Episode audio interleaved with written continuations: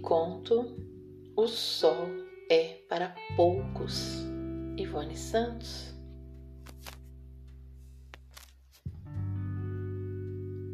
Na selva oscura, eu podia ouvir onomatopeias de guerras, barulhos de grilos e de cigarras e de folhas caindo das árvores. Eu estava escondido, camuflado, desarmado. Do céu caiu uma chuva fina, fria, trêmula.